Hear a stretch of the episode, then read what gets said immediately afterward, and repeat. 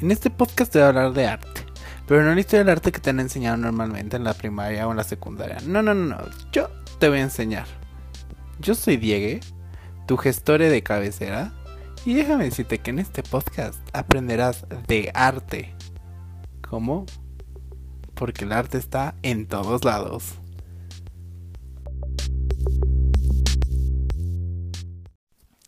¿Qué onda? ¿Cómo andan? Yo estoy súper inventada porque hoy vamos a hablar de Lady Gaga y el arte católico.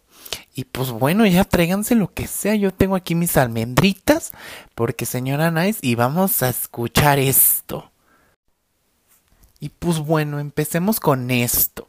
Les voy a contar un poco del arte católico que empieza mm, durante la caída del Imperio Romano. Digamos, ya había antes, pero pues ya para el año 313 ya se empieza a popularizar. Y bueno, hasta la fecha una arte eh, católico, pero pues se rompe como esta forma de hacer arte hasta el Renacimiento italiano. Eh, sin embargo, dentro del arte católico podemos que encontrar que su arte gótico, que su arte bizantino, entre pues muchos otros, la verdad. Y ahora sí, empecemos con lo bueno. Me gusta mucho este video porque lo primero que vemos es 12 vatos con el nombre de cada apóstol en la parte de atrás de su chaqueta. Y podemos decir que el primero, o sea, el que va como hasta adelante, es Jesús, puesto que lleva a ver una corona de espinas y además de esto lleva en la parte de atrás a nuestra querida cuata Lady Gaga que lleva que es muy curioso porque podemos deducir que es como María Magdalena por dos elementos, uno por el color morado y otro por la corona. Dato cultural. Esa combinación de elementos significa riqueza y bueno, de María Magdalena existen un montón de versiones. Y hay una que dice que el personaje pues sí tenía varo, la verdad. Y pues óyeme la iglesia, pues no. Pero bueno, ese es un chisme que les voy a contar más al rato. Posteriormente vamos a pasarnos al minuto 2.18, donde podemos observar a Gaga vistiendo como la Inmaculada Corazón de María la cual es una devoción católica para referirse a la María.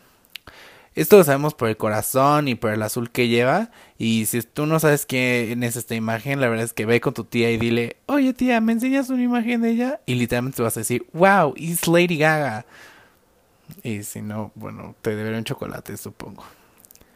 Pasándonos un poquito más adelante, en el minuto 3.48, eh, las escenas hacen referencia al momento en el que Jesús le da los pies a sus discípulos, pero pues en este caso es Lady Gaga, porque pues es la principal, pues que esperábamos. Eh, solamente como una, eh, una nota al pie de página, me gusta mucho porque en los últimos minutos ella se ve con un vestido blanco y un montón de banda tirándole piedra. Recordemos que María Magdalena estuvo en ese momento cuando Jesús pues, estaba cargando la cruz, que pues estaba bien pesada, la verdad. Y podemos observar que María Magdalena fue la única que le llevó un trapito y le limpió el sudor. O sea, eh, eso es, eso es muy bueno. La verdad es que se portó bien buena onda. Y por eso ella pone esta imagen, la Lady Gaga. Ahora, es bien interesante. Cuando estaba viendo el video, me puse a reflexionar si el, si el artista hace una crítica a la forma en la que la iglesia ha estado poniendo este personaje y ha estado poniendo el nombre de Judas, que en este podcast no vamos a hablar de Judas tal cual, pero sí sería interesante ver cómo lo hemos nombrado estos dos eh, personajes. Y siguiéndonos como por esta parte, les cuento un escándalo, porque esto sí me impactó muchísimo. Yo no sabía, pero existe un evangelio según Magdalena o María Magdalena. Este fue escrito en Oxiniro, después en cripto y pues después en griego, hazme el relato. Y bueno, en esto se relata la versión de los hechos y pues bueno, la verdad es que es bien bueno. Yo te invito a googlearlo y te pones y ahí, y ahí te echas a ver qué, qué encuentras, ¿no? Porque pues está bien bueno. Pero bueno, esto fue todo por hoy. Y la verdad, espero que ya no vuelvas a ver el video como lo hacías antes. Y este es solamente el betún del pastel de chocolate de Costco. Ese rico que venden, ya sabes cuál es, ¿no? Y yo te invito a que le pruebes gusto, le investigues, les saborees. Esto es nada más un el betún, pero la verdad es que esto es mucho más profundo, hay muchas más escenas, es mucho más interesante.